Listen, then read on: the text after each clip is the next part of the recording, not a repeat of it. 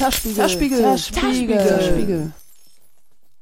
Das ist der fünfte Teil der Serie des Zerspiegels, der sich mit Geschichte und Gegenwart des Free Techno beschäftigt. Diesmal erzählt Alvin Weber von MK Ultra seine Geschichte. Alvin ist auch unter dem Namen Störenfried als Musiker unterwegs. Außerdem hält er Workshops, in denen er kreatives Zerstören von Instrumenten durch Löten erklärt, das Circuit Bending oder auch Modding. Das organisatorische Umfeld dieser Löt-Actions nennt sich Circuit Circle. Circuit Circle ist damit auch ein Treffpunkt für die lötaffinen Menschen der Freetech-Szene in Dresden. Aber wer oder was ist MK Ultra? MK Ultra ist ein Soundsystem, das vorrangig von 2003 bis 2007 in Dresden aktiv war. Die besondere Spezialität von MK Ultra war die Vorliebe für Breakcore und Noise. In Dresden eher ein Randphänomen in der Freetech-Szene. Während auf den meisten Partys in Dresden gerade Beats liefen, hat sich MK Ultra in der Nische der Subkultur bewegt. Dort hat es kunstvoll und arrhythmisch gescheppert. Doch zuerst will ich von Alvin wissen, wie er in die Freetech-Szene hineingeraten ist. Gleich im Anschluss beschreibt er, wie das Soundsystem MK Ultra entstanden ist. Und danach hört ihr Tracks von Störenfried und anderen Leuten wie Hackety, Atari Teenage Riot, Venetian Snares, Icador, End-User, FFF, Classless Kuller und Istari Lasterfahrer, Stasma The Jungle Christ, DJ Donna Summer und Otto von Schirach. Ja, das war eigentlich eine ziemlich radikale Wendung, nachdem ich von der Südhöhe vom Gymnasium runter bin in die Neustadt auf die Mittelschule. 15. Mittelschule, 10. Klasse. Und da war es eigentlich schon aktiviert, so ein paar Kollegen kennengelernt und da waren so ein, zwei Abklärungen, was man so gut findet, erstmal so menschlicher Natur und so partytechnischer Natur. Und da kam halt Endorphin zum ersten Mal auf. Vorher war ich viel auf Punkrock und äh, Drum-Bass-Partys, auch Straße eh viel Techno getanzt. Letztendlich soll es ja grooven und das hat's beim Punk und bei der Elektronik auch gemacht. Und dann war halt aber durch die Coswish-Aktion im Endorphin im alten Coverplatz-Gelände war halt, hat sich halt schon eine neue Welt eröffnet. So, es war halt ein Stück schräger und ein Stück illegaler und äh, halt ja härtere Musik dann auch anders. So ging halt eigentlich der Erstkontakt los mit so, zumindest auf Party. Ich hatte mit zwölf mal eine Thunderdome-CD von meinem großen Bruder. War auch schon gut oder Hellraiser oder sowas, aber genau, eigentlich ging's da los. Durch, äh, das war 2000 dann, glaube ich, 2000 oder 2001 rum in der Dreh war ich da auf der Schule gelandet. Genau, und dann ging es ab ins Endorphin. Erzähl mal, was ist denn das Endorphin gewesen und wie war das da und wie hat sich das angefühlt? Was ist das für ein Raum gewesen? Ähm, ich denke, dass es eine alte Kantine war von Coverplast, irgendeine irgendeine Fabrik. Ich weiß nie, was die hergestellt haben letztendlich da in Coswig. Und ähm, ich glaube, das war die Kantine. Die war halt mit Mauern aufgeteilt, dass nicht der ganze Speisesaal so an einem Stück war. Und letztendlich empfunden hat, habe ich damals halt wie so ein schon ein Abenteuerspielplatz halt so. Man ist halt in großen Menschenmengen mit dem Zug oder der Bahn dahin gefahren. Irgendwie quer übers Eisenbahngelände, wenn man es eilig hatte äh, an, äh, die Straße lang zu laufen, noch um die, unter der Brücke durch. Äh, und dann halt gab es halt Menschenmassen, die da hingeströmt sind. Und die kamen halt irgendwie gefühlt von allen Richtungen. Und dort ging es dann auch, weiß nicht, auf, naja, halt rumklettern und Faxen machen und Dansen und konnte man halt recht viel machen. Und das war ziemlich gut. Erstmal so vom Erstgefühl her, so im Gegensatz zu einer normalen Disco, weil das halt, ja, eher so ja, clubmäßig, vereinsmäßig betrieben wurde, was halt Privatparty-Modus äh, hatte so irgendwie und dadurch war das halt alles relativ offener und irgendwie direkter. Also wir wissen jetzt vielleicht nicht so genau um die Besitzverhältnisse von dem Endorphin, aber war das so eine Art besetzte Fabrik oder so? Oder zumindest ruinös? Es war auf jeden Fall ruinös insofern, dass es halt... Ähm, naja, schon lange Leerstand vorher, aber inwiefern dort die Besitzverhältnisse waren auch noch irgendwelche anderen Läden eingemietet, sofern ich mich erinnere. Und ich denke schon, dass das irgendwie, die werden das schon irgendwie geklärt haben. War uns damals aber auch egal. Also das war, interessiert erstmal keinen halt so. Ich meine, da stand irgendjemand an der Tür und man hat sich gefreut, wenn man drinnen war. Und dann ging es halt auch schon direkt auf den Floor. Kurz an die Bar, äh, kurzes Doping und dann direkt auf den Dancefloor. Und wenn der noch leer war am Anfang, habe ich mir immer den Spaß gemacht, äh, einzutanzen, weil es halt einfach, ich deswegen dort war, so tanzen. Du bist jetzt quasi eingetanzt in deine Geschichte. Wie bist du zu MK Ultra gekommen oder wie kam es zu MK Ultra? Ja, im Prinzip ging das auch los, äh, quasi mit dem Freundeskreis da auf der Mittelschule. Wir haben dann halt äh, viele Feiern äh, zusammen besucht, was ich immer schön nach Berlin gefahren, irgendwo, wo halt dann entsprechende Musik auch lief, die man hören wollte. Also in Dresden gab es halt viel Hardtechno, dann auch so ein bisschen die Hardcore, einzelne Hardcore-Partys wie die alte Gehörsturzfeier, die es jetzt noch äh, jährlich einmal noch im Sektor gibt. Und dann ging es halt los, ja, im Prinzip, dass wir halt viel so Speedcore und Hardcore gehört haben und da gab es nie so viele Leute, die das in unserer Runde da irgendwie aufgelegt haben. So, das war halt schon auch nochmal alterstechnisch getrennt. Man kannte zwar die älteren Hasen, die halt den Laden geschmissen haben und so irgendwie, aber es war trotzdem nie unbedingt immer so ein zusammen rumhängen, schon dass es schon ein bisschen generationsmäßig getrennt war. Dass man zwar auf dem Tanzfloor die Leute ähm, alle zusammen räfen, aber halt dann privat nie unbedingt so abhängen und erge ergeben sich eigene, eigene Konstellationen und so kam es halt äh, zustande letztendlich, dass wir äh, angefangen haben, uns zusammenzufinden über die Schule eigentlich und danach rumgehänge. Was meinst du mit älteren Hasen? Also wie viel älter waren die und wer war das? Naja, weiß ich nicht. 40, 40, ich bin jetzt 34. Wenn die Leute sechs, sieben Jahre älter waren, dann war das schon, das waren die älter und größer und schon ein bisschen länger dabei. Das meine ich jetzt mit älteren Hasen. Erstmal so also da gab es sozusagen nicht so ein enges Verhältnis von Leuten, die ein bisschen älter waren, als also mit denen, die ein bisschen jünger waren. Also so viel jünger wart ihr ja dann letztlich auch nicht, oder? So viel war es nie, aber sag ich mal, es gab welche, die haben mehr miteinander rumgehangen und welche, die haben weniger miteinander rumgehangen. Und für mich für meinen Teil war es war so, dass wir damals auf der Effe äh, da alle in dem Haus dort die Leute gewohnt haben und ich war immer zu Besuch, aber man hat nie so oft, also wir hatten unsere Gruppe von Personen und dort haben wir auch uns dann angefangen so zu formieren, selber ein bisschen Musik zu schrauben. Und die einen haben halt angefangen aufzulegen und die anderen haben halt angefangen live zu schrauben und dann wollten wir halt auch irgendwie Partys machen und ein cooles Soundsystem sein. Irgendwie, und dann kam halt MK Ultra Soundsystem. Und das halt äh, Mind Control Ultra ist, äh, heißt das MKU, so ein CIA-Projekt äh, zur Gehirnwäsche sozusagen. Halt, das war einfach ein Projekt, wo die halt zig verschiedene Varianten probiert haben, äh, die Deep Hattering quasi äh, die Leute neu zu programmieren und halt äh, ja, schöne Gehirnwäsche zu betreiben im Kalten Krieg. Und da waren halt alle möglichen Substanzen und äh, Stromschläge und Wahnsinn erlaubt. Und das war halt, naja, diente halt für die gute Sache. Und wir haben uns, äh, die Parodie war halt gut, dass es halt äh, mit der härteren Musik quasi war das auch unsere Gehirnwäsche, dass wir halt äh, Speedcore und Breakcore-Partys angefangen haben zu machen was es halt nie so oft dort gab in unserem, in uns zugänglichen Ecken. Ich weiß nie, wie viele Leute da parallel. Eigentlich gab es damals, glaube ich, nicht so viele andere Soundsysteme, die explizit Preco gemacht. Protec hat viel Hardtechno gemacht, dann gab es ein bisschen Jungle-Zeug, dann gab es die Drum Bass Crews, die es sowieso schon immer gab in Dresden so. Und dann gab es halt noch Techno Ost und Diamonds und Circus Mirage und was weiß ich alles noch, die haben halt alle viel Hard Tech gefahren und Spiral Mucke und genau, deswegen haben wir angefangen härtere Sachen zu machen und das muss dann so 2.2 losgegangen sein mit oder 2.1, mit Schrauben und dann halt ab 2003 hatte ich irgendwie komischerweise auf immer Geld und dann habe ich uns eine Anlage gekauft, weil wir halt Bock hatten auf Raven.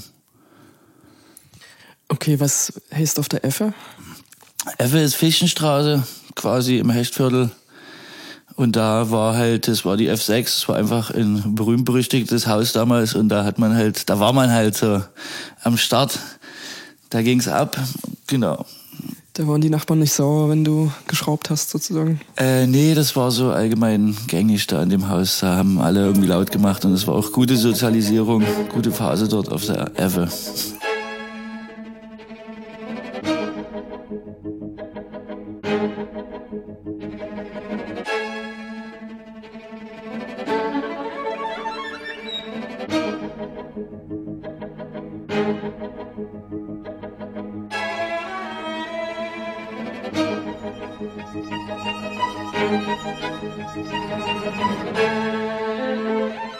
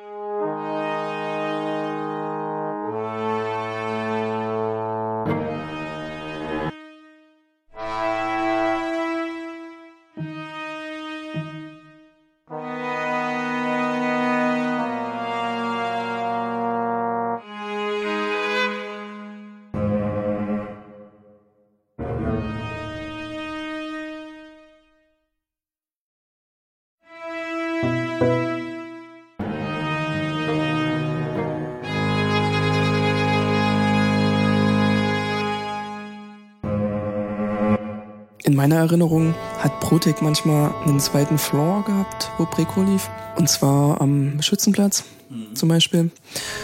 Aber es war super selten. Also, ähm, also ich hatte übelst Bock auf Preco und mir hat es total gefehlt. So. Also es war mir zu wenig Preco in Dresden.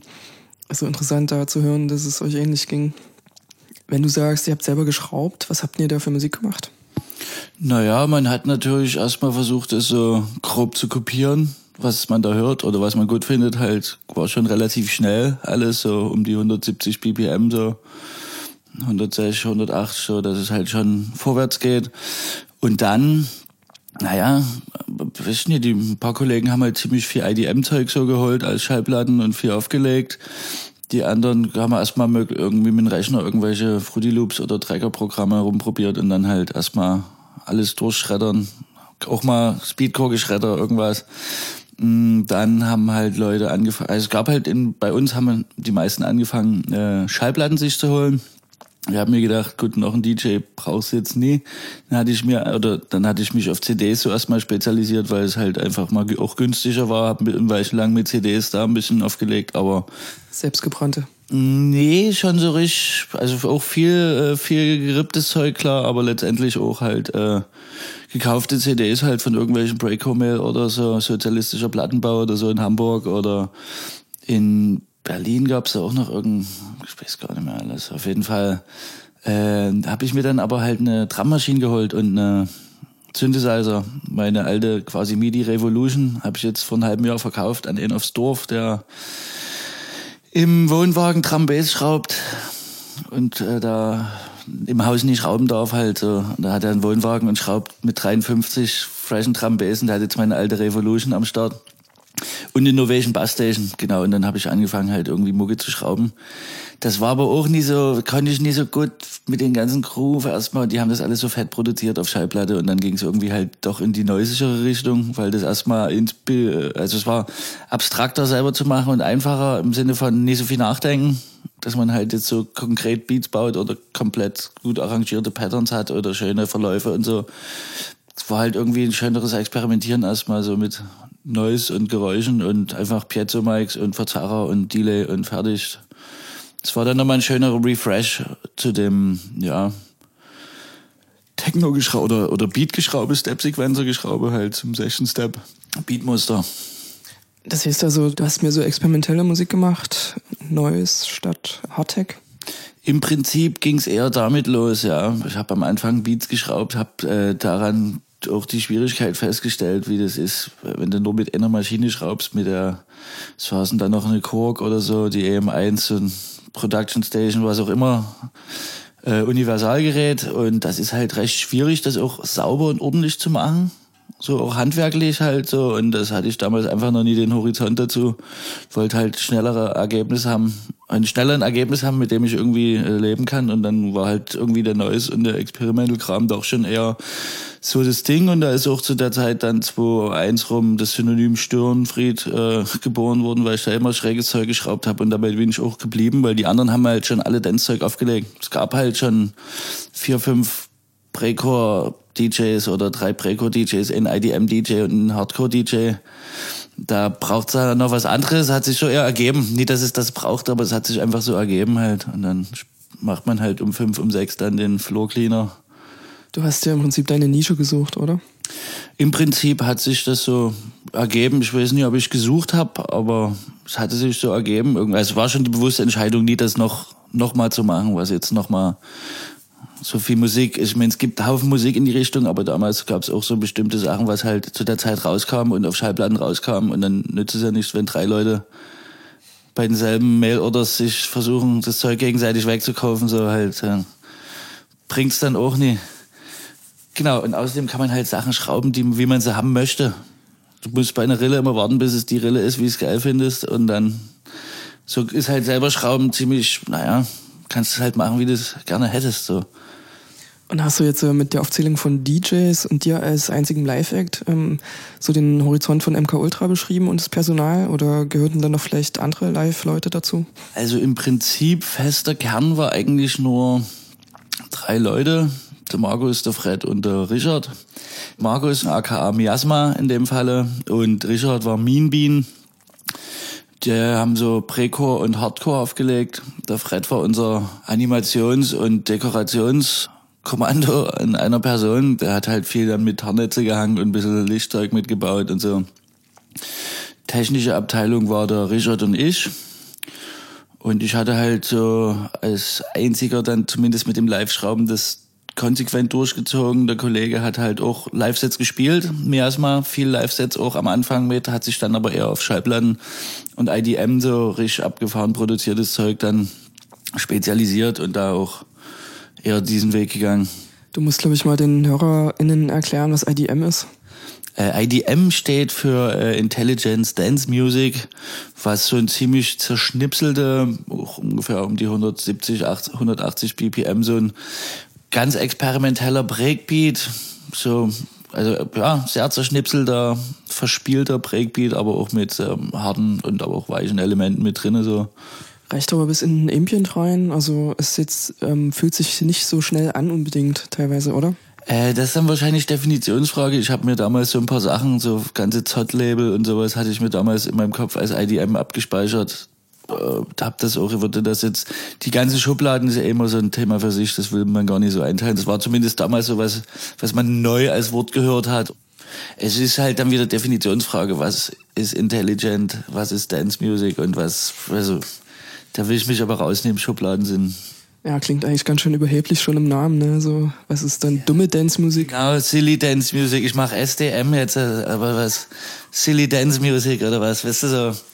Was soll man dann machen halt? Die Schubladen sind eh irgendwie für den Arsch, deswegen ist okay, wenn man eine Grobeinteilung hat und irgendwie irgendjemand was auf dem Flyer liest, wir fahren auf eine IDM und Breaker Party, dann ist das schon mal eine gute Information. Und dann die ganzen Subgenres, das ist ja alles es muss halt fetzen auf und fertig. You're introduced to LSD, and unless you've you've taken some other drug, like for instance, like um, marijuana or something, um, well, you know, it's an altogether new thing, and um, you actually can have a religious experience.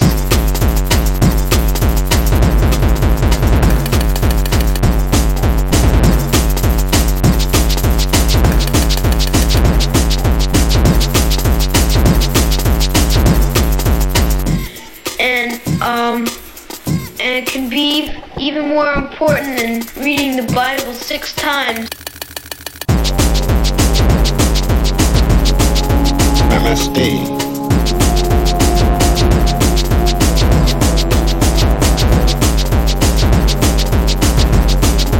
MSD.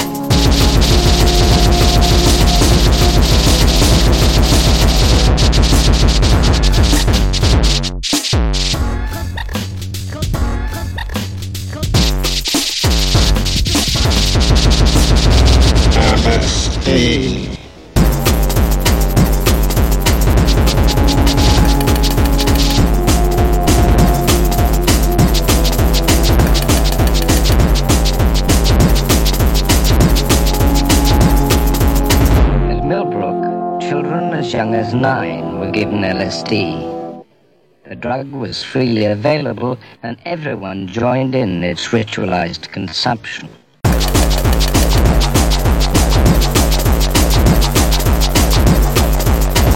Namaste.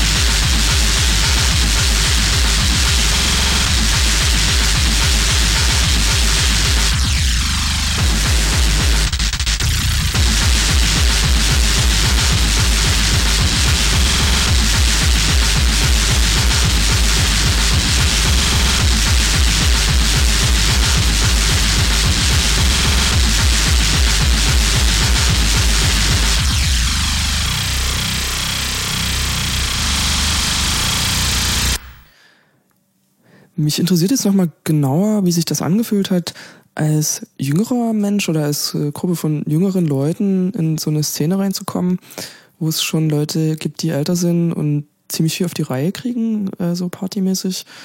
Ähm, wie, wie konntet ihr da andocken? Konntet ihr da andocken? Habt ihr da entsprechend Leute kennengelernt? Haben die euch irgendwas erklärt oder gezeigt? Oder wie seid ihr da reingewachsen in die Szene? Also im Prinzip war es ja quasi in Coswig so, dass halt, was weiß ich, mein Kollege der Rigi, der hat mehr mit den äh, Diamonds da zu tun gehabt, weil die, was weiß ich, sich irgendwie connected haben und ich habe halt, äh, man hat früher auch schon bei den ganzen Sachen, auch ganze Punkrock-Modus, auch viel mit älteren Leuten rumgehangen. Äh, Im Prinzip ist es halt immer so, wie guckt man als jüngerer Mensch jemand Älteren auf? Es ist halt eine Art Bewunderung, siehst halt äh, die alten Ravhasen in dem Falle und denkst dir so, cool, ja, äh, weiß ich nicht, ob man sich gedacht hat, das will ich auch werden, wenn ich groß bin, aber zumindest war es cool anzusehen und wenn einer ordentlich am Mucke schrauben ist und er ordentlich versteht, was er macht. Es kam auf jeden Fall cool rüber. Äh, andererseits wurde, wenn bei Bedarf, wurde, wurden die Jüngeren schon mit eingebunden, wenn da irgendwie eine, eine, gemeinsame Nenner da war. Also auch zwischenmenschlich muss man erstmal auch mit Menschen klarkommen so. Und das war schon durchaus der Fall, dass die Jüngeren auch mithelfen und dann auch anfangen, Mucke zu schrauben, dann auch mal auflegen. Es gab auf jeden Fall schon auch Support, wenn man das gewollt hat. Äh, also hab's gesehen, bei Kollegen ging's klar, ich war da eher noch relativ schüchtern drauf, dass ich mich da eher nie so anbiedern wollte oder ich habe schon auch in der Schule nie immer viel gefragt. Ich habe das irgendwie Dinge versucht für mich selber rauszufinden so und so war das auch dann dort, dass man halt es gäbe die Möglichkeiten schon, aber wir haben halt irgendwie so als jüngerer Trupp unser Ding gemacht und dann hat man aber Leute gekannt, die wiederum die Älteren kennen oder es, es geht sich schon aus, so jetzt Jahre später können sich alle so, wir waren auf jeden Fall, damals war man halt auch körperlich noch klein gewachsen und dürre, dürre, blasse Revkinder. Das fällt dann so ein Altersunterschied noch mehr auf, als wenn man jetzt hier heute, man sich die Hand schüttelt halt und alle dastehen als gestandene Leute oder so. Aber ich denke, die Verbindung war schon da, dass Jung und Alt äh, was zusammen gemacht haben. Heutzutage weiß ich nicht, wie es ist. Ich denke, dass egal was die Älteren den Jüngeren erzählen würden, die Jüngeren würden es eh für sich rausfinden wollen. Und dass dadurch auch so eine Art Abspaltung zustande kommt, dass die Jungen auch nie zuhören wollen, selbst wenn es jetzt äh, im Rave, im, im, im, in der Technical-Szene gewisse äh, Vorschläge oder Statute gibt, wie man am besten halt einen coolen Rave gestaltet oder was halt ein cooles Lebens Modell ist oder beziehungsweise halt ein Gesellschaftsmodell auch für gegenseitigen Respekt. Da sind wir aber auch wieder bei dem äh, zwischenmenschlichen Respekt überhaupt. Und da denke ich wiederum, ist es egal, ob das in der Szene ist oder halt jung und alt oder eigentlich egal, halt, wenn die Jungen cool sind, dann lassen sich auch was erzählen. Wenn die Jungen kacke sind und auch wenn die Alten kacke sind, dann werden sie nur Mist erzählen oder wollen nichts erzählen, weil sie viel cooler und viel älter sind und die Jungen selber da durch müssen halt und wenn die Alten cool sind, dann erzählen sie es halt auch gerne und teilen großzügig ihre Erfahrung und ich denke, das selbe Problem, zwischenmenschliche Probleme. Manche jungen Leute werden es begreifen. Ich kenne viele junge Rave-Kids, die auch jetzt, was weiß ich noch, durch die Lötworkshops oder so, kommt immer wieder neue Szene und immer wieder neue Szene dadurch. Selber geht man natürlich nicht mehr so auf Feiern. Ich merke selber, es passiert unheimlich viel. Es gibt ziemlich viele Nachwuchssysteme. Es gibt ziemlich viele Sachen, die passieren wieder. Illegale Partys unter den Brücken hier, da eine Fatsche, dort eine Fatsche. Und ich denke, das ist einfach nur so, wie sich die Leute halt erstens A, zwischenmenschlich verstehen und wie die sich halt annähern wo die Schnittmenge ist. Ich merke es dann bei den Workshops und es gibt viele Junge, die haben Bock, die hören zu. Und ich würde mich da als netten Erklär-OP äh, einschätzen. Ähm, was ich mich dabei frage ist, ähm, habt ihr das schon aus der Punk-Szene mitgebracht, eventuell so ein gewisses politisches äh, Vorwissen oder in, in welcher Form sind dann solche Dinge wie, wie dieser Tikalog, also was man, das mit dem Respekt, ne, also was man auf Partys äh, tut oder lässt, wie, wie ist denn das zu euch gekommen? Im Prinzip tatsächlich erst nur durch die Technivals, wo überhaupt so die Klassiker Verhaltensbenimmseregeln erstmal zumindest das erste Mal auch irgendwie aufgeschrieben irgendwo standen.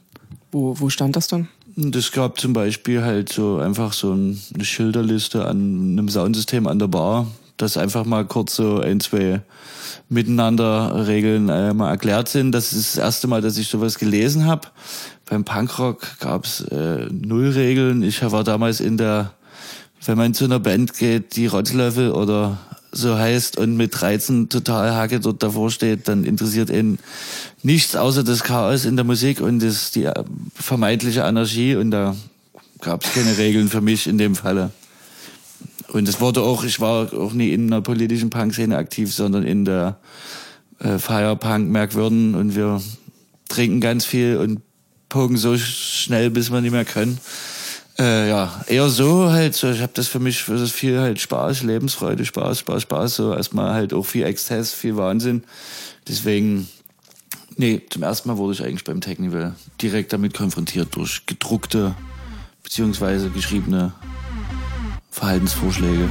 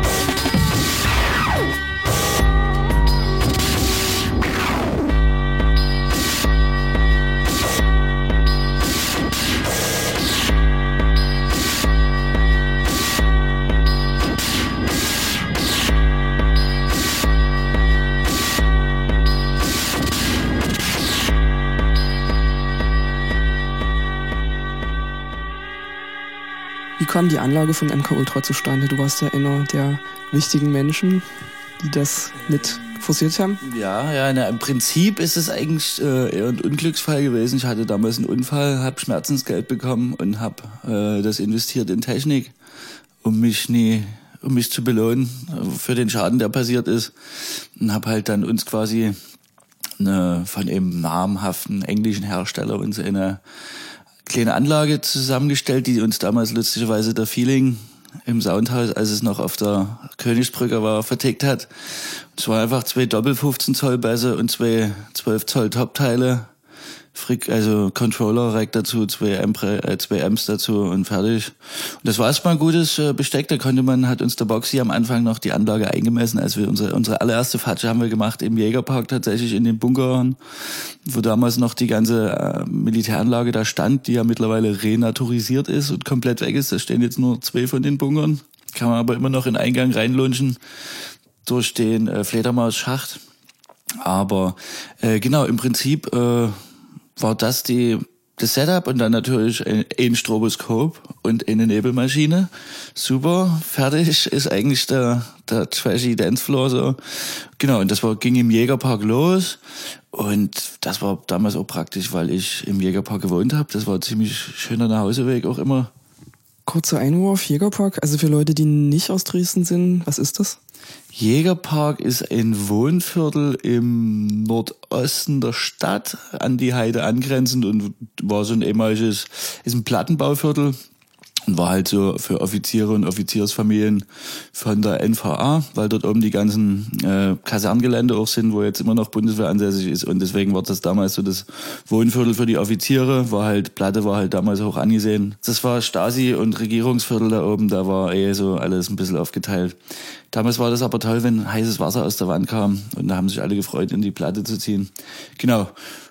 Ich habe mich gefreut, weil es leer war und über mir, unter mir und neben mir keiner gewohnt hat. Und ich dachte mir, schön, kann ich schrauben, wann ich will. Hat sich dann auch schnell erledigt gehabt.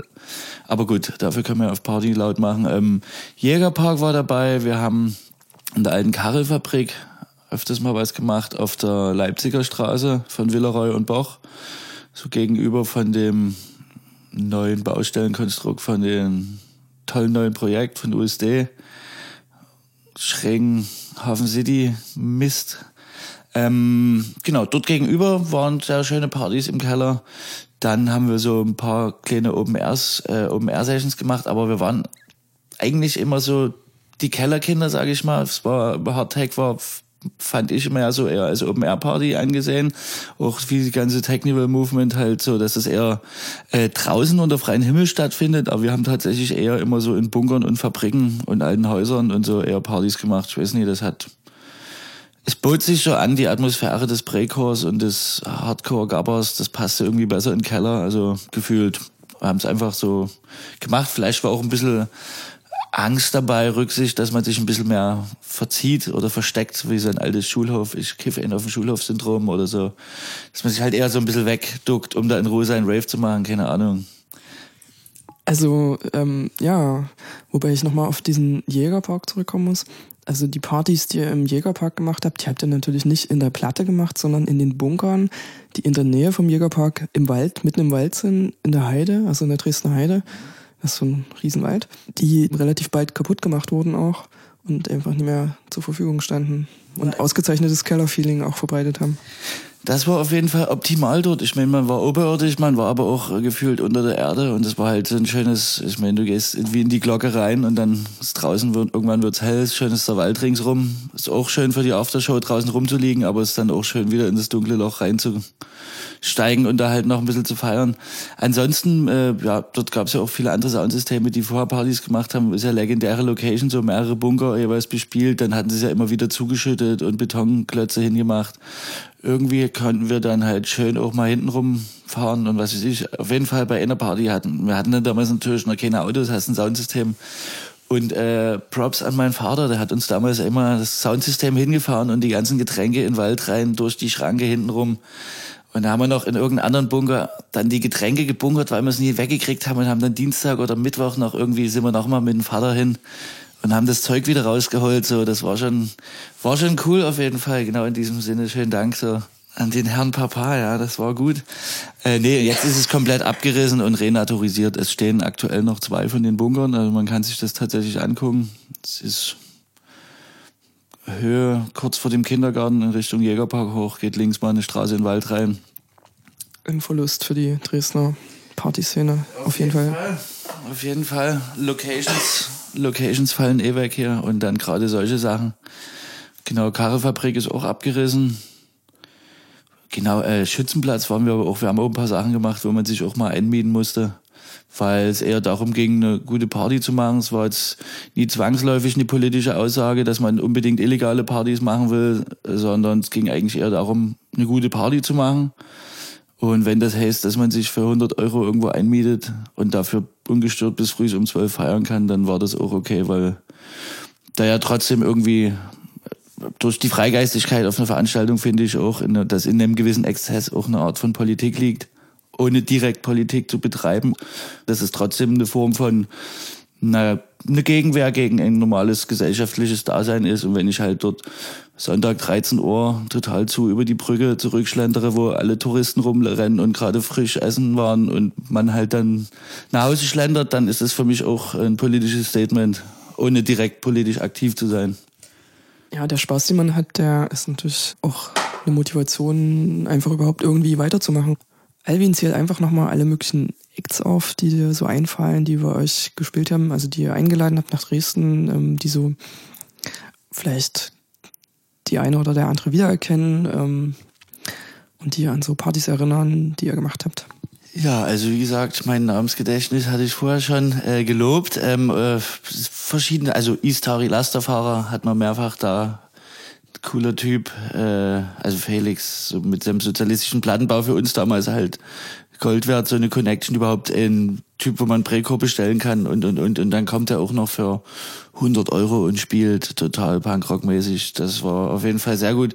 Ähm, Ikeda von Digital Hardcore Recordings hat man mal in der Lohmannstraße da dann äh, war es, wie gesagt, viel lokale Leute. Mein Bruder hat viel mitgemacht, immer Fischlabor. Über den bin ich auch ein bisschen auch, auch mit so schon zum Gabber gekommen. Und so, äh, wie gesagt, mit zwölf, da hat er mir eine Oster-Einkaufsempfehlung gegeben.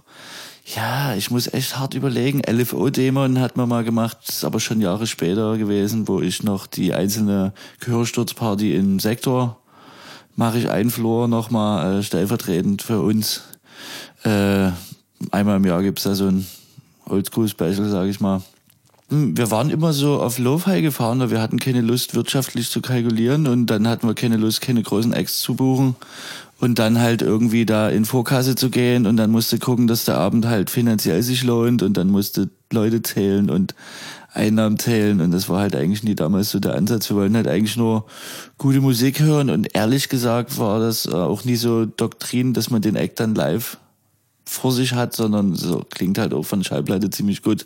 So, um das Gefühl zu vermitteln, war das schon damals ausreichend, aber war auf jeden Fall viel von der Berliner Crew, Society Suckers und äh, Mensch, wie hießen die denn alle? Ja, ziemlich viele, die auch halt Istari Lasterfahrer released hatte, so auf sein Label. So, aber ansonsten, ja, schlechtes Namensgedächtnis. Was habt denn ihr so für weibliche Artists eingeladen zu euren Partys? Ähm, wir waren, sage ich mal, immer recht lokal bestückt mit unseren äh, mit unseren Acts. Wir in, im, Im Jägerpark hatten wir öfters die Leute aus Berlin da von FFF, äh, so eine Preco-Crew aus Hamburg, äh, aus Berlin halt, ich weiß gleich gar nicht mehr. FFF und da war noch der Istari mit dabei. Also eigentlich habe ich nur einmal mit Cora S zusammengespielt das war aber nie von uns eine Party, das war in Emil in Zittau. Und ansonsten, wir hatten keine weiblichen, doch, warte, warte, warte, warte. Ähm, aus Leipzig, die Frau und damalige, oder immer noch Kollegin und Frau sogar zusammen. Sechsten Pet Neues Terrorist und Aura Kamikora. Ja, Aura Kamikora hat man im Panoptikum da. Und ansonsten ist es tatsächlich spärlich besetzt gewesen, ja.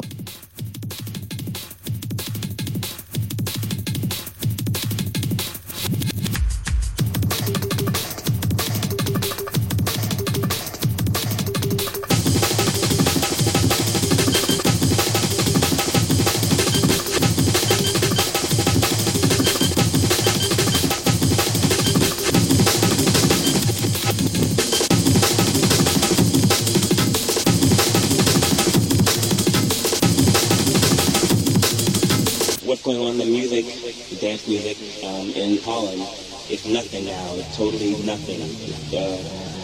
The styles of music that everybody wants to hear and the way it's separating and everything is just garbage.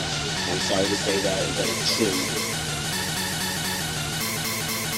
Going nowhere.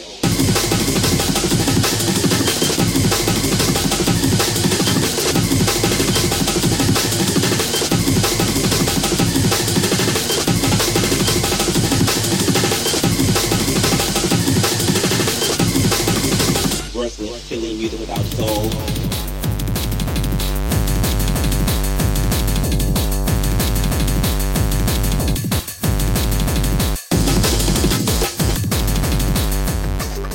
It's just damn, damn, damn, damn, and out. That's. You know, if you play anything else, they don't want to hear it.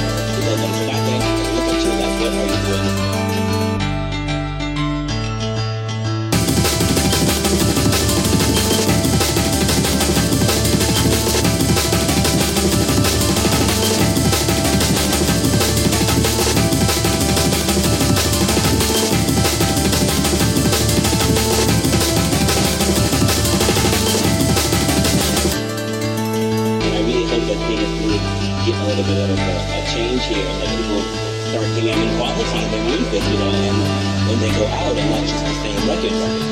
The kids today have totally lost the idea of why they music artists. Ein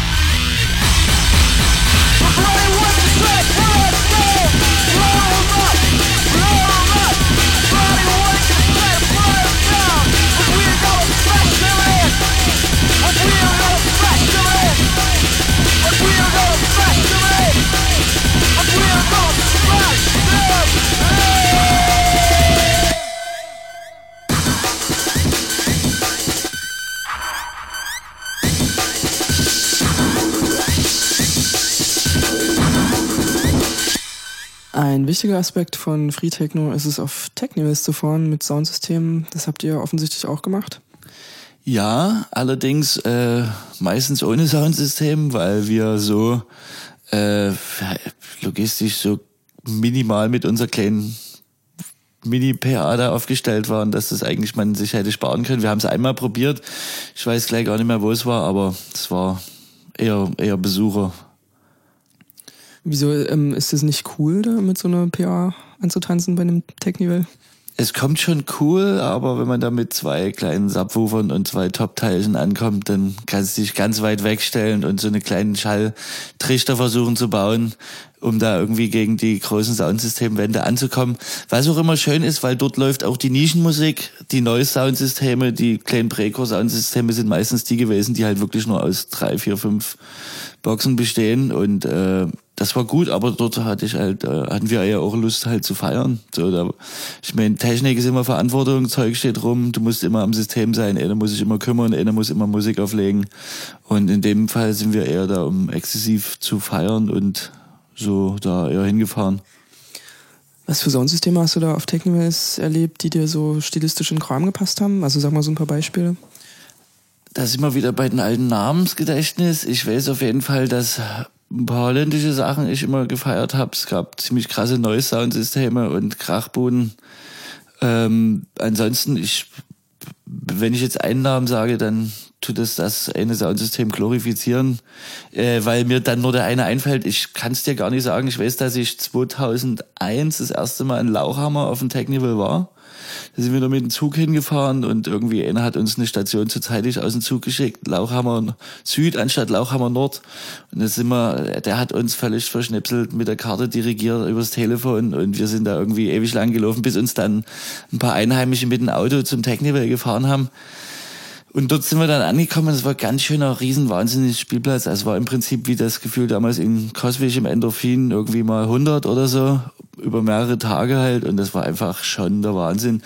Und ich meine, klar, ist viel äh, zwangsläufig halt äh, Diamond Sound System als Locals hat man halt auch immer dort viel, äh, wo seine Kumpels da so rumgehangen haben, wo man halt Leute kannte erstmal, also eine Base. Ist ja immer schön, wenn man halt so eine, ein Basiswohnwagen oder ein Basiscamp oder eine Basis Soundsystem hat und das war in dem Fall auf jeden Fall halt schon die Dresdner Buden so, und dann hat man sich halt über jedes andere, ich fand es halt gut, wenn es ein bisschen mehr Distortion auf den Bassen war, auf den Basskicks und ein bisschen schneller war, so, und das war halt meine, meistens kleinere Systeme. Es gab gute österreichische Systeme, die Precore gemacht haben, und ansonsten gab es auch noch immer krasse tschechische Systeme, wo auch ein bisschen schräger das wurde, und halt Holländer.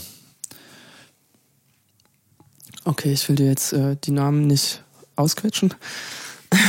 aus dem Gehirn. ja, gute Beschreibung ähm, von, von, diesem, von dieser Reizüberflutung vielleicht auch, die so ein Technivel auch bedeutet. genau.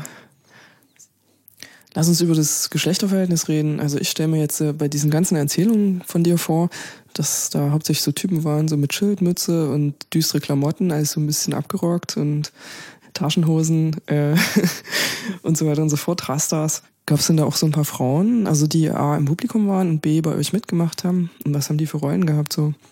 Also Taschen, äh, viele Tarnklamotten, genau, Basecaps, der Klassiker, äh, Kapuzen, das volle Programm, aber äh, auch das Ganze natürlich an Frauen getragen, weil äh, es ist halt komisch, dass man damals gefühlt so einen einheitlichen Kleiderdress brauchte, aber äh, es ist zumindest so, dass es halt schon irgendwie äh, das, dieses komische härter sein durch die härtere Musik dann auch irgendwie noch nach außen getragen wurde, dass halt irgendwie man da noch ein Piercing, äh, es, es ist halt klar, die gestalterische Natur, manche finden das so gut, manche haben es noch gemacht, um sich extra abzuhärten. Ich hatte damals meine wuscheligen Hinterkopfbusch dran und äh, so ein Stachelpiercing und ein Zungenpiercing und halt meine Tarnweste und und und.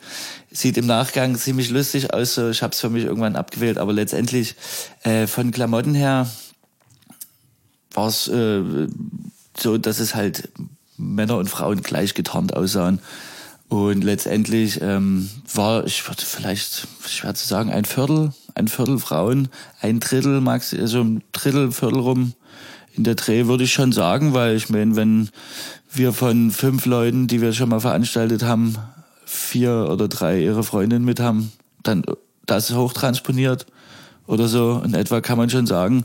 Letztendlich äh, hat damals bei uns gab es keine DJs oder Frauen, die irgendwie Musik gemacht haben. Das hat war einfach nicht der Fall.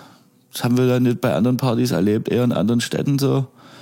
Halt, aber ansonsten klar, äh, klare Sache war es an der Bar. Das Barpersonal, die, ich sag mal so, es hat sich immer so verteilt. Die hatten halt unheimlich Bock darauf.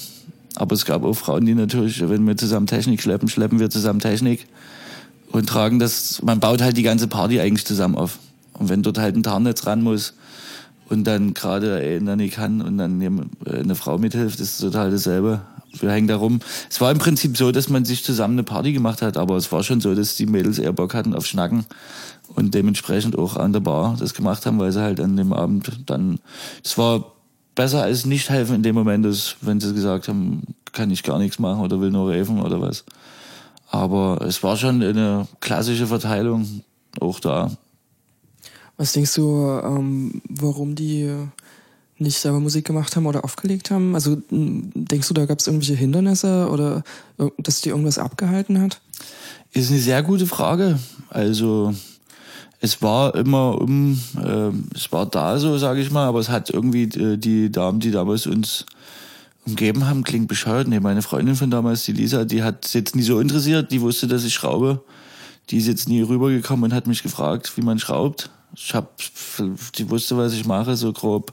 Hab's ihr mal gezeigt oder so. Das war jetzt nie erstmal das Grundinteresse in dem persönlichen Falle da. Ansonsten, weiß ich nie.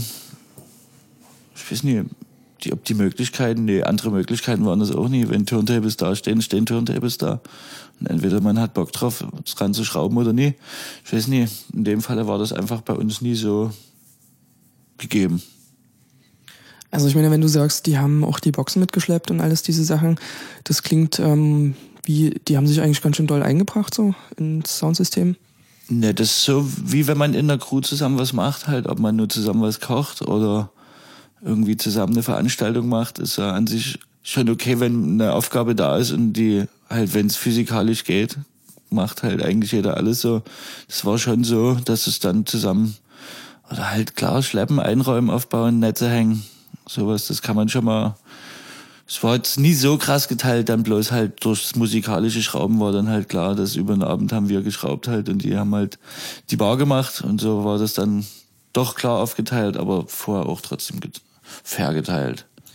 Was hat das äh, für eine Stimmung bei euch im Soundsystem gemacht, dass da Frauen dabei waren? Ähm, vielleicht auch im Vergleich zu anderen Soundsystemen, die rein männlich waren? Ich weiß es nie. Ich hab's, es ist schon immer so gewesen, dass es am Ende schon mehr Typis sind, aber wenn ich jetzt mir alte Coswig-Fotos angucke, dann siehst du trotzdem immer dazwischen drin die Frauen verteilt und auch, also das ist jetzt, weiß ich nie. Die Stimmung ist doch ist immer gut, wenn es halt keine rein geschlechtlichen Partys sind und das ein bisschen gemischt ist, finde ich das eh immer gut. Und in der Ansicht ist die Stimmung dadurch gut gewesen, aber ob das dadurch gut ist, ist egal, das ist Kopfzustand. Die Leute haben ihren Film gefahren. Wahrscheinlich wäre es egal gewesen, wer, wie viele von wem da sind. Wenn die Leute eh so substanzbedingt ihre eigenen Filme fahren, dann zählt erstmal nur die Musik so und das Licht irgendwie und dann hängen sie eh in ihrem eigenen Kosmos da und da sind die Menschen, glaube ich, da eh woanders halt sei denn es mit anzuschön, wenn das Gegenüber gerade schön tanzt oder was weiß ich und man darauf festfährt, aber ansonsten hängst du ja auf dem äh, Solo-Trip eigentlich so eh fest, so bei der, ist ja kein Perschen-Tanzmusik in dem klassischen Sinne. Also für dich hat praktisch das Geschlecht äh, nicht vordergründig eine Rolle gespielt äh, in, in dieser ganzen Aktivität? Ähm. Eigentlich überhaupt nie. Eigentlich überhaupt nie, weil das eigentlich Nee, es spielt nie wirklich eine Rolle. Ich meine, das ist, würde ich auch ja aufs Jetzt und hier transponieren. Ob das nur auf der Party damals war oder auf Partys jetzt so oder im nur Partys oder im echten Leben, eigentlich ist es halt, äh, eigentlich ist es Wurst halt. Ich denke, also für mich sind Sachen, wenn es an die physikalische Grenze stößt und Dinge zu schwer sind, dann geht's halt nicht mehr. Das ist eine, zum Beispiel einfach eine physikalische Grenze die da ist, wenn man äh, ansonsten ist in Rollenverteilung für einen Arsch. Ja, auch jeglicher Mann für sich beansprucht, diese Grenze. Also irgendwann ja. ist irgendjemandem irgendwas zu schwer. Genau, genau, genau. So ein Rumgekuhle, dass man dann auch immer noch, also selbst das ist auch ein bescheuertes klassisches Beispiel halt, aber das ist jetzt zumindest ein physikalisches Beispiel, was mir einfach darauf einfällt. Wo, aber das ist halt genau, wenn ich beim, bei irgendwelchen Kiloanzahl, dann bricht jeder zusammen und dann brauchst wieder Teamwork und dann bist du halt genau eh nur in der Runde stark. Also deswegen ist eigentlich, es muss zwischenmenschlich müssen gute Vibes sein. Das ist das einzig Wichtige. Ob wenn dann selbst mehr Frauen da sind, heißt auch nicht, dass die Stimmung gut ist, oder mehr Männer da sind, heißt auch nicht, dass die Stimmung gut ist. Muss halt eine coole Runde sein und das denke ich ist das Wichtigste.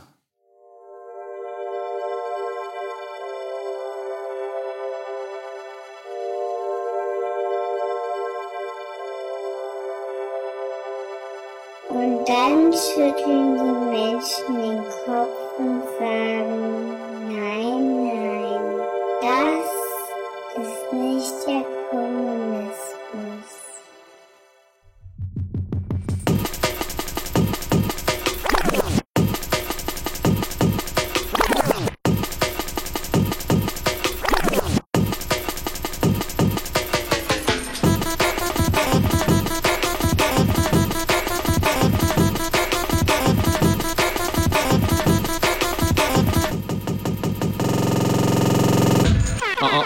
Thing ain't cool enough. We gotta do it much cooler.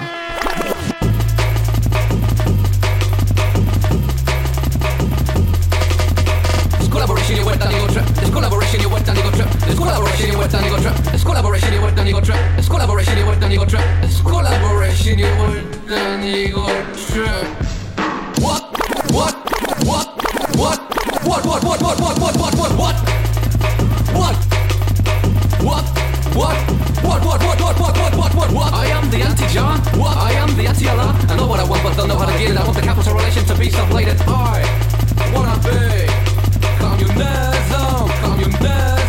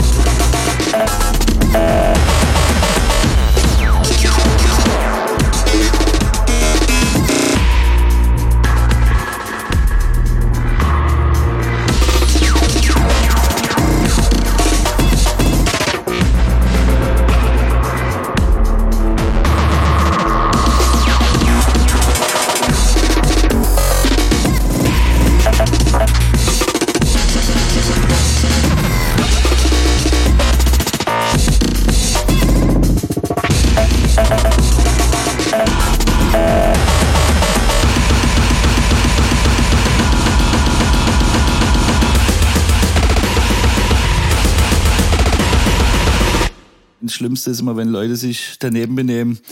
Publikum steckt man nie drinne. Wer kommt, wie offen macht man's, was für gibt's für Regeln?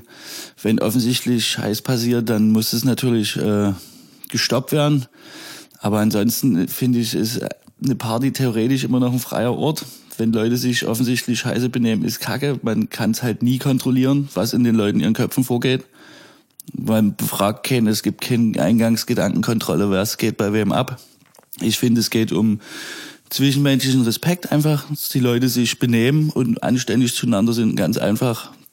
Und das halt immer, egal ob auf einer Party oder im normalen Leben. Einfach, für mich gibt's halt Menschen und Arschlöcher und das ist halt, deswegen sind Menschen auf Party willkommen, die halt einfach Spaß haben wollen. Und das war bei uns auch damals so.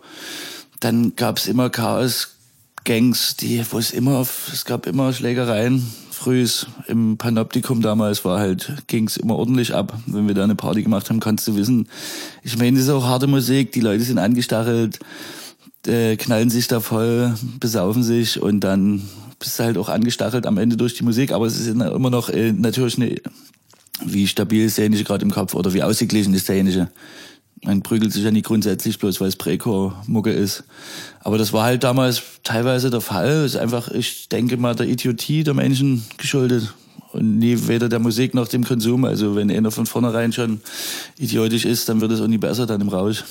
Also ich denke nicht, dass ähm, harte Musik zwangsläufig die Aggression erhöht bei Leuten, sondern eher abbaut oder umwandelt in, in so Spaß und Freude halt. Also wenn du sozusagen aggro zu einer aggressiven Musik dich bewegst, dann setzt du das, glaube ich, eher um in, in was anderes. Ich, ich würde jetzt nicht ähm, zwangsläufig den Prächor verantwortlich machen für Schlägereien. Ach, niemals, niemals. In dem Falle ist es wirklich der Idiotie der Menschen selber, des einzelnen Menschen dann geschuldet. Wenn der ein Idiot ist und sich nie zusammenreißen kann, genau, in dem Falle lässt man sehr schön raus. Man schüttelt sich wie ein Irrer die ganze Nacht. Und früh bist du eigentlich so fertig und ausgeglichen, dass du gar nicht auf so eine Ideen kommst, dich noch zu prügeln. Nee, das ist, äh, das ist insofern auch dann halt in sehr geiler Ausgleich, ordentlich raven zu gehen, einfach mal stundenlang tanzen, aber wenn du jetzt erzählst, dass da Leute waren, die jetzt nicht so in euer Konzept gepasst haben, in welcher Form auch immer, äh, hattet ihr da auch so meinetwegen Probleme mit Nazis oder so, die da gekommen sind? Also bei Speedcore kann ich mir vorstellen, dass da auch Klientel kommt, was ihm wirklich gar nicht in den Kram passt. Wie seid ihr damit umgegangen? Ähm, Speedcore hatten wir dann relativ schnell auch nie wieder so dauerhaft im Programm, dass wir das halt permanent gespielt haben. Da gab es ja auch andere Crews in Dresden, die da sich drauf spezialisiert haben, äh, die Saxony Speedcore Force SSF genannt, ist ein bisschen, gab es damals immer große Kontroversen. Ich kenne den Endtypen, der und der ist halt relativ entspannt drauf und es ist viel Provokation laut der Aussage immer dabei gewesen. Die Menschen, die Gäste kannst du nie kontrollieren. Das ist halt schwierig. Aber wir hatten insofern du hast viele Idioten da. Es gab keine klaren politischen Sachen, wo gesagt wurde, irgendwelche eindeutigen Parolen.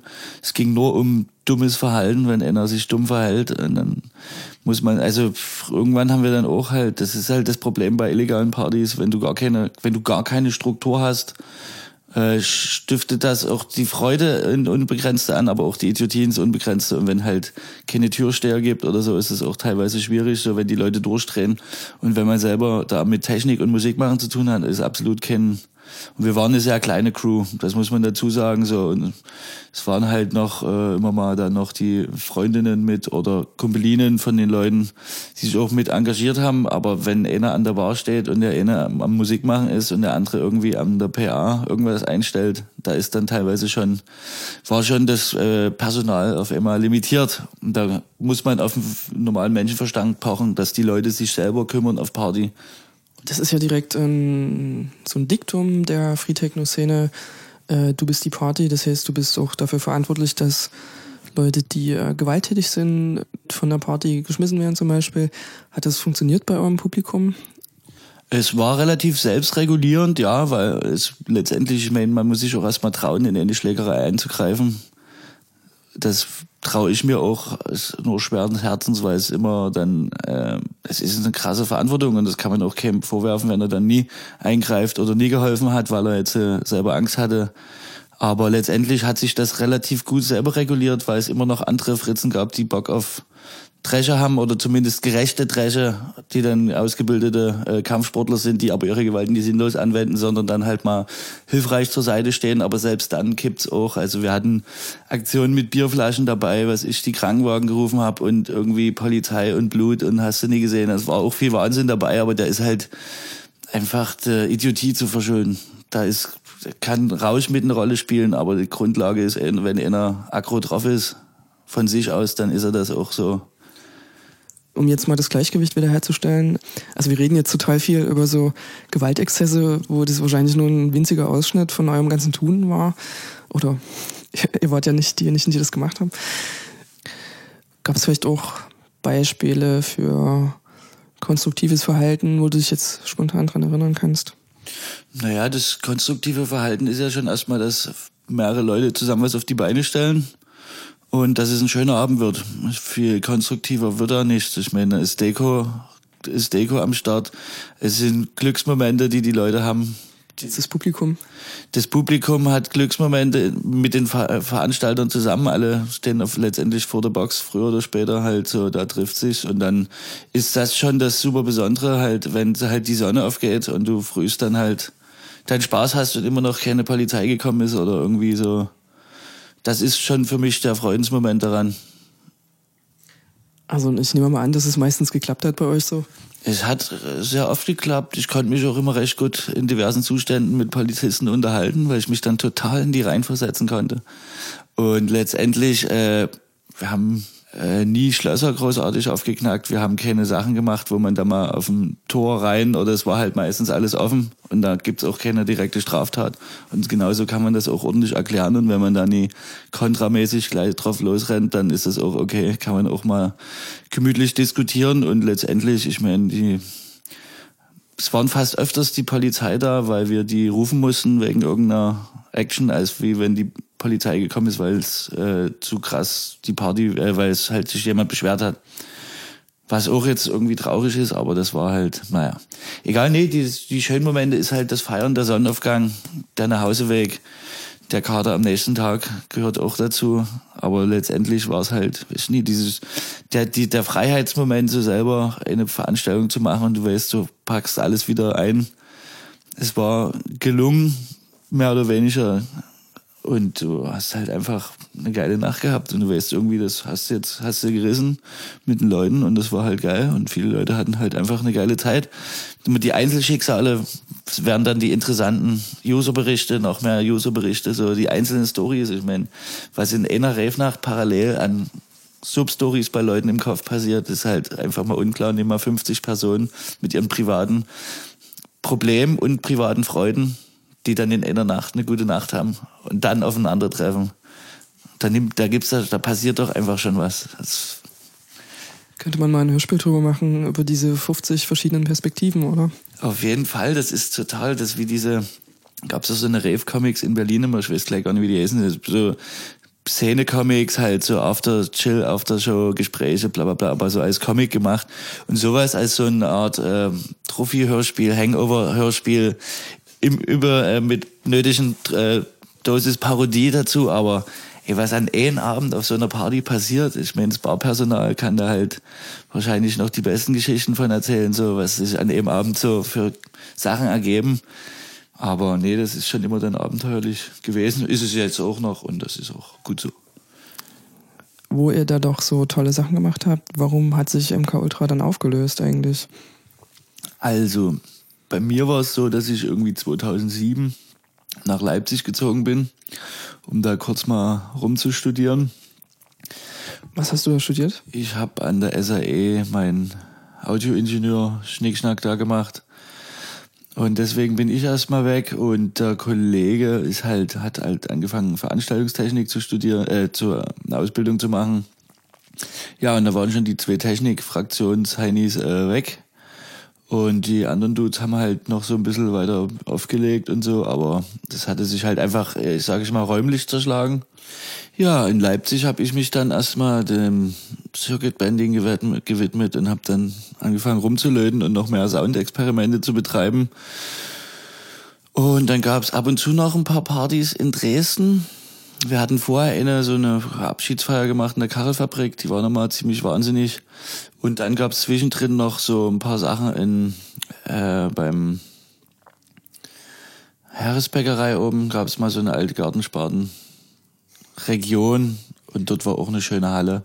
Wann war das ungefähr? In welchen Jahren? Das muss so 2008 gewesen sein. Da hatte tatsächlich Techno Ost, TKO, die hatten äh, gegenüber in der Location sogar ausgebaut gehabt, die ziemlich fett war.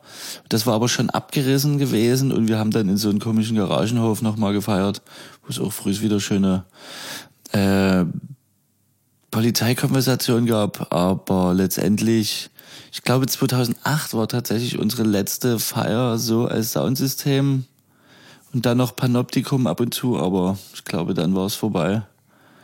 Einfach logistischer Natur. Die Leute sind unterschiedlich weggezogen und haben halt, ja, sind, haben geübt, äh, groß zu werden. Wollten irgendwie, mussten, wollten erwachsen werden. Also dieses nicht-kommerzielle, das hat dann nicht so ewig weit getragen? Es war eher so, dass es halt wirklich aus Spaß an der Freude war und ich konnte mir damals gar nicht vorstellen, dass man überhaupt irgendwie von Musik leben könnte oder halt in die Richtung, das ist gut, das Audioingenieursdiplom, okay, habe ich gemacht, aber das war auch direkt danach wieder so, oh nee, das ist ja Arbeiten und ich will doch Musik machen und habe mich dann wieder halt auf die andere Seite vom Tonpult gewünscht, so halt eher auf die Bühne so und das ging dann halt irgendwie anders weiter mit anderen Bandprojekten. Jetzt dann ging Trieblaut los zu der Zeit auch vor zehn Jahren und da habe ich eher mich dann musikalisch anders weiterentwickelt und Schlagzeug gespielt und halt selber mehr geschraubt, anstatt dann eher Partys zu organisieren, so dass man halt eher an den kreativen Teil dann weitergeschraubt hat.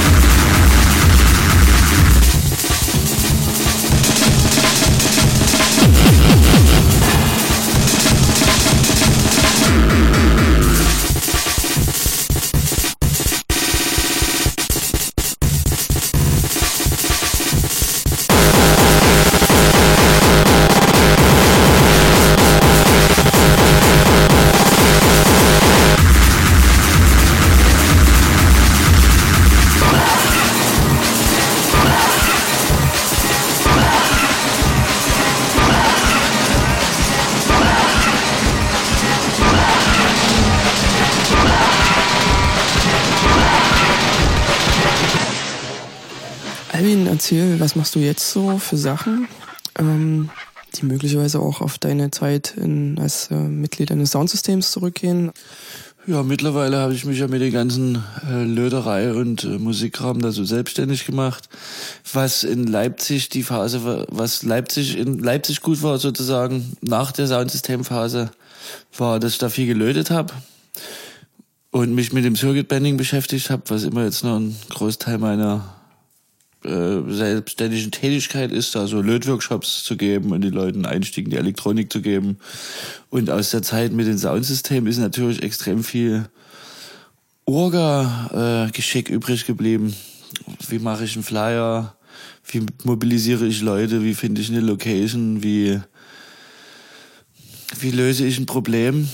Wenn es Konflikte gibt, was, was ist zu tun halt so, wenn das Notstromaggregat kaputt geht oder wenn halt wieder irgendeiner in anderen boxen muss. Wie geht man damit um halt so oder halt einfach genau organisieren, Veranstaltungen zu machen, tatsächlich zu machen halt mit aller Hingabe. Das ist auf jeden Fall übrig geblieben halt so und da also sicherlich, ich meine, ich weiß jetzt für mich, wie ich mir eine kleine PA einstelle und wie ich halt für mich äh, als Alleinorganisator jetzt, wenn ich Sachen mache, wie ich halt Sachen, kleine Räume bespielen kann.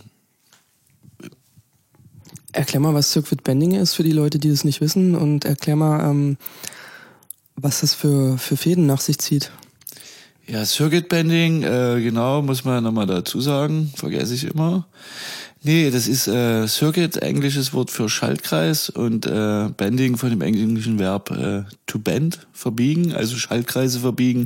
Letztendlich geht es um Modifizieren von elektronischen Schaltungen, vorrangig im Musikbereich, so Sachen, die schon quasi Töne machen und eine fertige Platine haben, dass man dort ein bisschen dran rumdoktort mit äh, feuchten Fingern, äh, natürlich nur batteriebetriebene Sachen verwenden, äh, wenn man da reingreift. Ansonsten mit feuchten Fingern oder Bauteile umändern, Werte verändern, dass man einfach so ein bisschen dran rum schraubt und guckt, was passiert und dann verändert sich halt die Töne, wie sie nie vorgesehen waren von den Ingenieuren, die das alles stabil und gerade gemacht haben. Wir haben das halt, wir verbiegen das und dann wird das halt ein bisschen schräg. So Circuit Bending gibt's so seit den 90ern eine ziemlich definierte Szene, hat so ein äh, Reed Gazala in Amerika das erste Mal definiert als Wort selber 1991, glaube ich, in dem Emmy-Magazin Electronical Musical Instruments hat er das erste Mal diesen Term verwendet, aber es ist halt einfach nichts anderes als Hack, Hacken, Hardware-Hacking, dass Leute quasi an Geräten, die schon da sind, äh, Modifikationen vornehmen, um irgendwie dieses Verhalten zu ändern. So, also es wurde zum, es ist, ist ähnlich, bloß dass beim Circuit Bending geht es auf jeden Fall viel um Musik und visuelle Kunst, so, dass man halt bei Hardware Hacking kann auch einfach mal ein Mixer zu irgendwas anderem werden zum Instrument und so sind halt beim Circuit Bending schon Instrumente auch Instrumente gewesen oder sprechen konnten sie auch schon irgendwelche Puppen oder was weiß ich und man macht halt einfach schräge Soundmaschinen draus.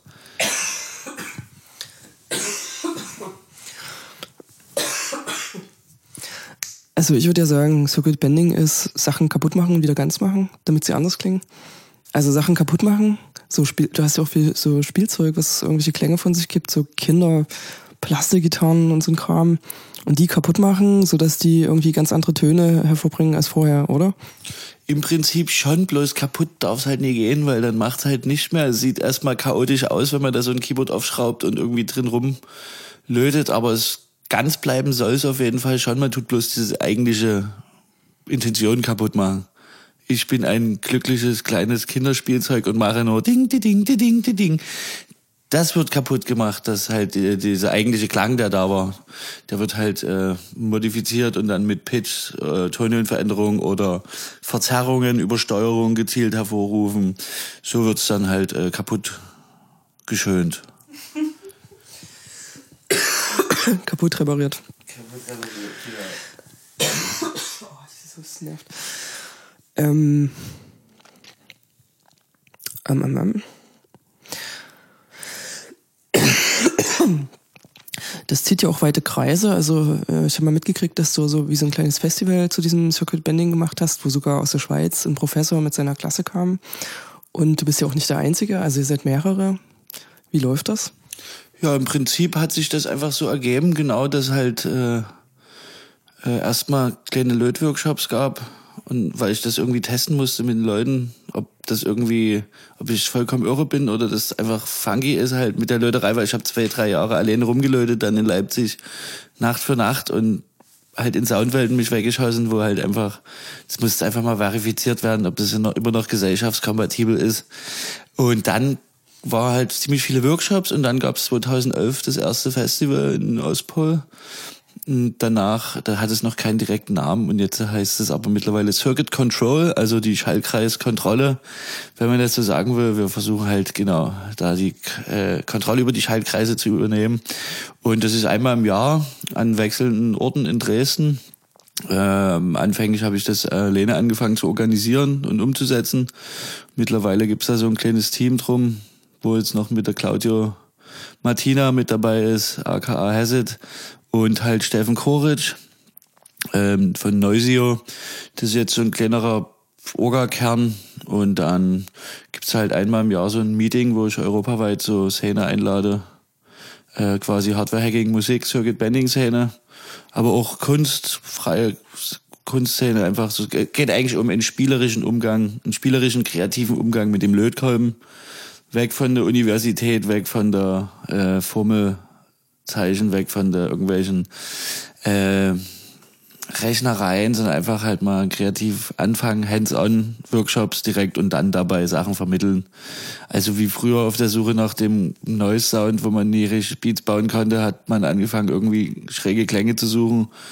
Mit anderen Sachen, so ist es im Prinzip dasselbe jetzt immer noch, bloß halt, dass man dann die Geräte, die Leute selber bauen können und die Teilnehmerinnen äh, dann ja wir zeigen denen, wie man lötet und dann wird es da umgesetzt und zum Schluss gibt es meistens noch in zwei Abschlusskonzerte oder auch acht. Dieses Jahr waren wir acht Acts an einem Abend und vier an dem anderen. Äh, eine Frau dabei von zwölf. Wer? Äh, das war die Kascha. Kasia Juska aus Berlin, die war mit am Start. Genau, ansonsten waren Leute aus Österreich am Start, aus Israel einer und Schweiz wieder, Österreich sowieso.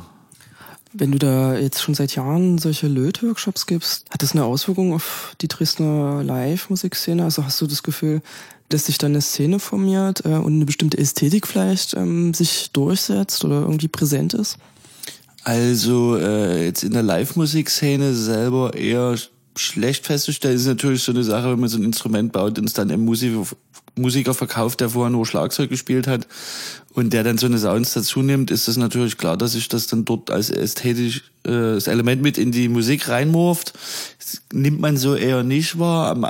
Äh, ansonsten hat natürlich ähm, sich das so ein bisschen manifestiert mit diesen schräge Runde Workshops in Dresden, dass dann halt darum, wie eine oder die Szene eher gebündelt wurde. Also es gab vorher, denke ich, viele Leute, die einzeln vor sich hingeschraubt haben, aber es wurde eine gewisse Plattform geschaffen, dass die Leute da sich miteinander austauschen und feststellen, ach krass, du hast auch so eine Schrauberwerkstatt, ach was, du bist auch am Löten, aha und so, eher, dass man halt so eine Plattform geschaffen hat. Ich denke, vieles war schon da vorher, aber in solchem Ausmaße, auch mit aktiven Workshop-Angeboten, gab es es eher nicht. Und das war halt auch das Interessante daran. Mittlerweile ist es eh so, dass der ganze DIY-Hype völlig im Kommen ist. Ich meine, das war schon 2017 war schon das Jahr des DIY ausgeschrieben da vom Make Magazine. Mittlerweile ist 2018, alle sind auf diese Selbermach-Upcycling-Schiene aufgesprungen. Und äh, in x-beliebigen Handwerkermärkten gibt's gelaser gekattete Bausätze und alles Mögliche ist schon total... Äh, es ist schon fast wieder so ein bisschen, das ist schon fast wieder ein bisschen out, weil es schon so mainstreamig angekommen ist, was aber nicht davon äh, ablenkt, dass es halt äh, einfach Spaß macht, Dinge selber zu machen und es einfach, naja, macht mehr Spaß, man lernt mehr daraus und vielleicht ein Stück nachhaltiger, wenn man einfach vorher ein bisschen nachdenkt, anstatt da einfach nur was zu kaufen. Wobei ihr ja auch so eine Art Downcycling macht eigentlich, oder? Anstatt Upcycling, meinst du? ähm, ja, Downcycling, die Dinge werden manchmal kleiner, die Gehäuse werden ähm, ver, ver, ver, ver, verringert, die, die Qualität wird noch schlechter, als ich jemals konnte. Ähm, ja, ist halt Trash. Trash macht ja auch Spaß. Trash as a Lifestyle, dann ist es schon wieder okay. Dann kann man auch mit den ganzen hippen äh, Megascene-Bewegungen wiederum sein seine Prise Underground und Humor da reinschieben, wenn man es nämlich nie alles so verdammt ernst nimmt. Der Ursprungsgedanke des Circuit Bending ist eher auch so ein punkischerer, trashiger, dass man halt aus äh, wenig viel macht und einfach äh, crazy individuelle Sounds hat, weil man halt keine Kohle hat, sich da irgendwie für 1400 Euro so eine 808 zu holen oder sowas. Was macht man stattdessen? Ja, stattdessen geht man auf den Trödelmarkt oder guckt bei äh, befreundeten Leuten, die ja alle Eltern sind, wohl was da so an Spielzeug rumliegt und dann guckt man da einfach mal rein, quasi unter die Haube. Das heißt, man schraubt das auf vorsichtig, guckt, dass man dabei keine Kabel abfetzt, sondern öffnet das äh, Gerät vorsichtig und drückt erstmal irgendeine Taste. Meistens gibt's einen Demo-Modus, wo das erstmal alles spielt, was es kann. Und dann sieht man zu, dass man die Platine freilegt sodass man die grünen Platinen mit den äh, silbernen Punkten vor sich hat, wo dann die Lötstellen sind. Und dann einfach mal schön die Finger ein bisschen anlecken und dann mal geduldig da reingreifen und in den meisten Fällen fängt es schon, schon an schräg zu switchern. Genau, und dann hat man schon mal eine Art Synthesizer aus einer sinkenden Puppe. Und das ist dann vollwertiger Ersatz für 808 und so weiter? Äh, nee, aber man kann das ja alles samplen und pitchen und bauen, aber es wird natürlich dann auch mein musikalischer Geschmack, wo auch neues und schräge Musik äh, drin vorkommt, da vielleicht braucht man gar keine 808 Sounds. Wenn man da andere Sachen schiebt. Ich habe zum Beispiel Jahre später erstmal verstanden, was der Sinn von MIDI ist. MIDI, also vorher war ungesynkt. Also das ist stilistisch dann ich glaube, wir können noch ewig jetzt ähm, philosophisch in die Tiefe gehen, ähm, über den Sinn von MIDI und den Sinn des Sündens von was auch immer. Oder die Notwendigkeit. Ah, ich sage erstmal, Alvin, ey, danke dir, das war total toll und schön. Ja, danke, Antje, für die Möglichkeit. Es war schön, eine Reise in die eigene Vergangenheit. Das war der fünfte Teil der Serie im Zerspiegel, der sich mit Geschichte und Gegenwart des Free Techno beschäftigt. Zu Gast war Alvin Weber vom Soundsystem MK Ultra, der auch Störenfried heißt und als Circuit Circle mit Löt-Workshops sein Wissen weitergibt.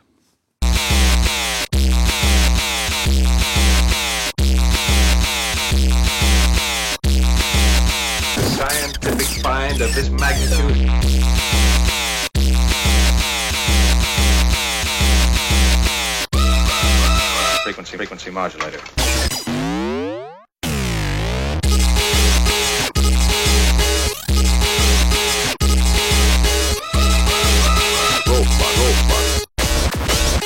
deadly weapon.